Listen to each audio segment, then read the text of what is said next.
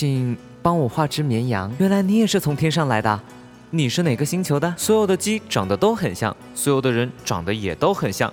如果你驯养了我，那我的生命就会充满阳光。也许世界上有五千朵和你一模一样的花，但是只有你是我独一无二的玫瑰。时间会缓和所有的悲伤，当你的悲伤被安抚以后，你就会因为认识过我而感到满足。您现在所收听到的是童话《小王子》，作者安托万·德·圣埃克苏佩里，翻译李继红，演播生周。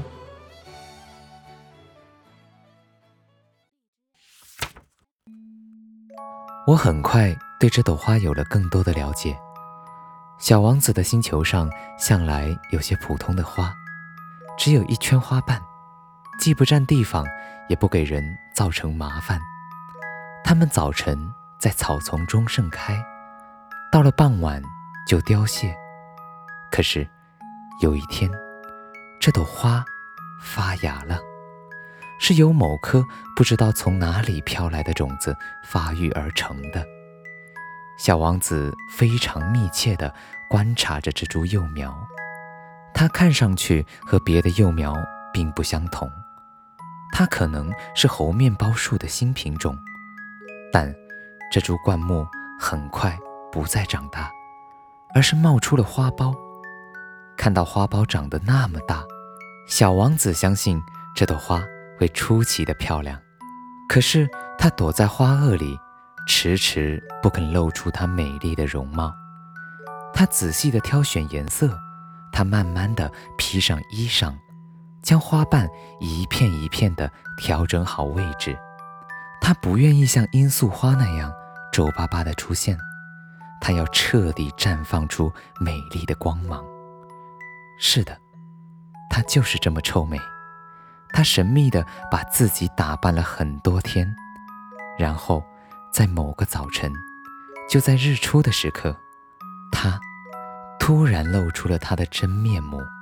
他已经如此精心地打扮过，这时却打着哈欠说：“唉，我刚刚才起床，不好意思呀，我还没有洗漱。”小王子情不自禁地说：“哇，你真漂亮。”是吧？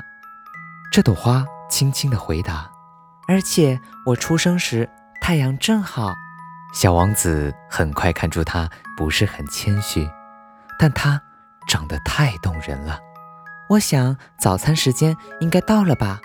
他很快又说：“你能不能帮我？”小王子满脸通红，赶紧拿来一个装满清水的喷壶，伺候着这朵花。就这样。这朵敏感而虚荣的花儿开始折磨小王子。比如说，有一天，正好聊到他的四根刺，他对小王子说：“老虎要来就让它来，我可不怕它的利爪。”我的星球上没有老虎。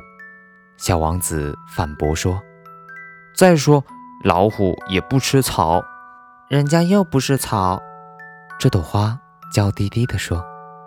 对不起，反正我不怕老虎，但我讨厌风。你就没有挡风的隔板吗？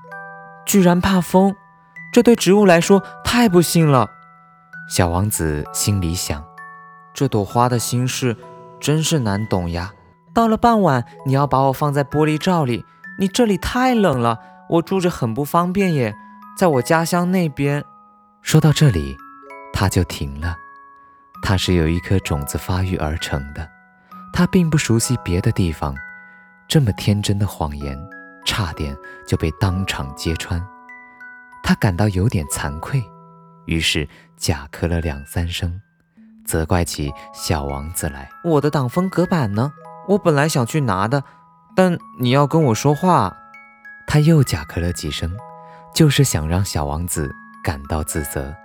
所以，小王子虽然很愿意去爱护它，但也很快产生了怀疑。小王子总是把他的话当真，但很多话他其实只是随口说说而已，这让小王子很不高兴。我不该把他的话当真。有一天，小王子告诉我：“你千万不能把花儿的话当真。我们只要凝望它们的模样。”闻闻它的芳香就好。我的花朵让整个星球弥漫着香味，但我却不懂得为此而高兴。那几句关于虎爪的胡话让我很生气，但他其实是在撒娇，希望我能联系他而已。他继续说着他的心里话。可惜从前我什么都不懂，我应该看他的行动，而不是听他的言语。他为我散发芬芳，点亮我的生活，我不应该离开他的。我应该看出藏在他那些小把戏后面的柔情。花儿的心事。好难捉摸的。当时我太小了，不懂爱是什么。